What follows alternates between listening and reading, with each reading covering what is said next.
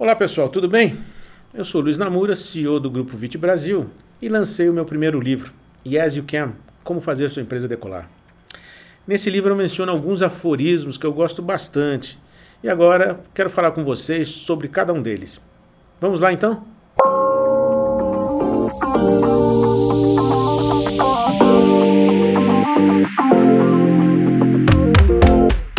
Vamos tratar de um tema bastante interessante hoje.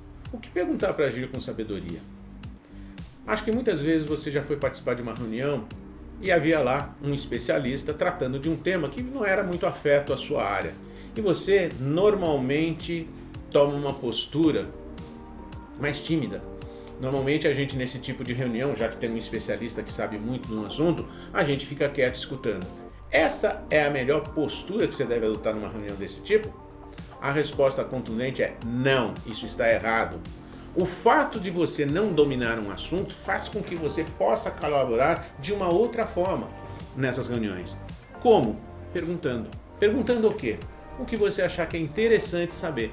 Não fique encabulado só porque você não conhece e está na frente de um especialista de fazer a, a famosa pergunta idiota e por isso você não faz aquela pergunta.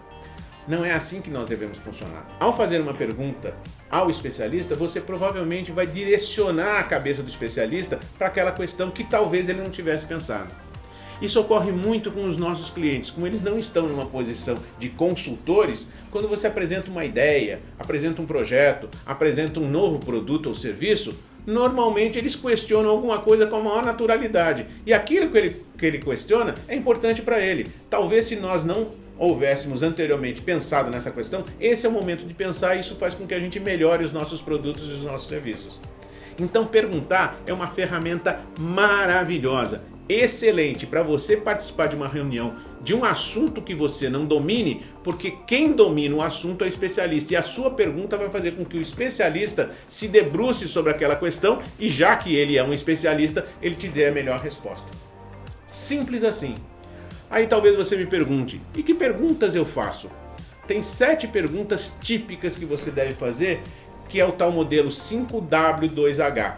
Por que 5W? Porque as cinco primeiras perguntas começam com a letra W na língua inglesa.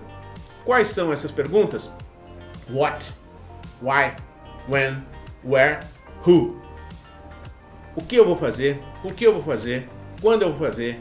Quem vai fazer. E as outras duas que começam com a letra H na língua inglesa são how e how long, ou seja, como isso vai ser feito, quanto tempo vai demorar. Então o 5W2H te ajuda muito a fazer perguntas absolutamente simples e abertas para que o especialista responda. Óbvio que você pode fazer outras perguntas, não tem problema nenhum. Quem vai fazer esse material? Quanto vai custar? Enfim, perguntas outras, mas geralmente são perguntas do mesmo estilo: o que, quem, como, quando, onde, por quê, quanto tempo dura, quanto custa, quem vai fazer, enfim, são perguntas úteis para que você direcione a reunião de uma forma lógica para que um especialista responda essas questões Algumas provavelmente ele já pensou, outras ele não pensou, e foi a sua pergunta, a pergunta simples e inteligente que você fez, que faz com que ele se debruce sobre esse tema e resolva questões que talvez ele não tivesse pensado anteriormente. Ou seja, é muito simples participar de uma reunião em que o assunto que é discutido você não domina. Participe da reunião fazendo perguntas e o especialista participa dando respostas. Pense nisso, use essa técnica, ela é muito eficiente. É uma bengala, é uma muleta que te ajuda a progredir e tirar as melhores decisões das reuniões que você participar. Abraço. Espero que você tenha gostado e aguardo você no próximo podcast.